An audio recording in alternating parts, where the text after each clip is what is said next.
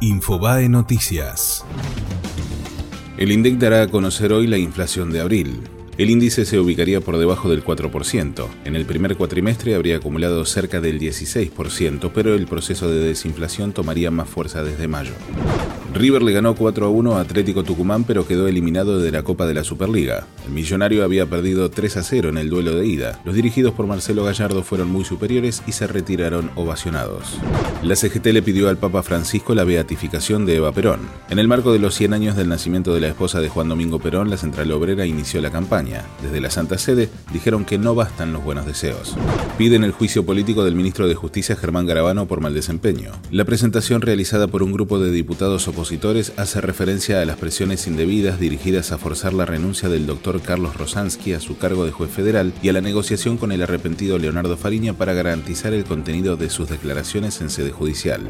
La Corte Suprema pidió el expediente de la obra pública y podría retrasarse el inicio del primer juicio a Cristina Kirchner. Lo hizo para tratar de poner orden en una causa llena de recursos y planteos que podrían derivar en distintos pedidos de nulidad a lo largo del juicio. Es probable que esta decisión derive en una demora del inicio del juicio fue Infobae Noticias.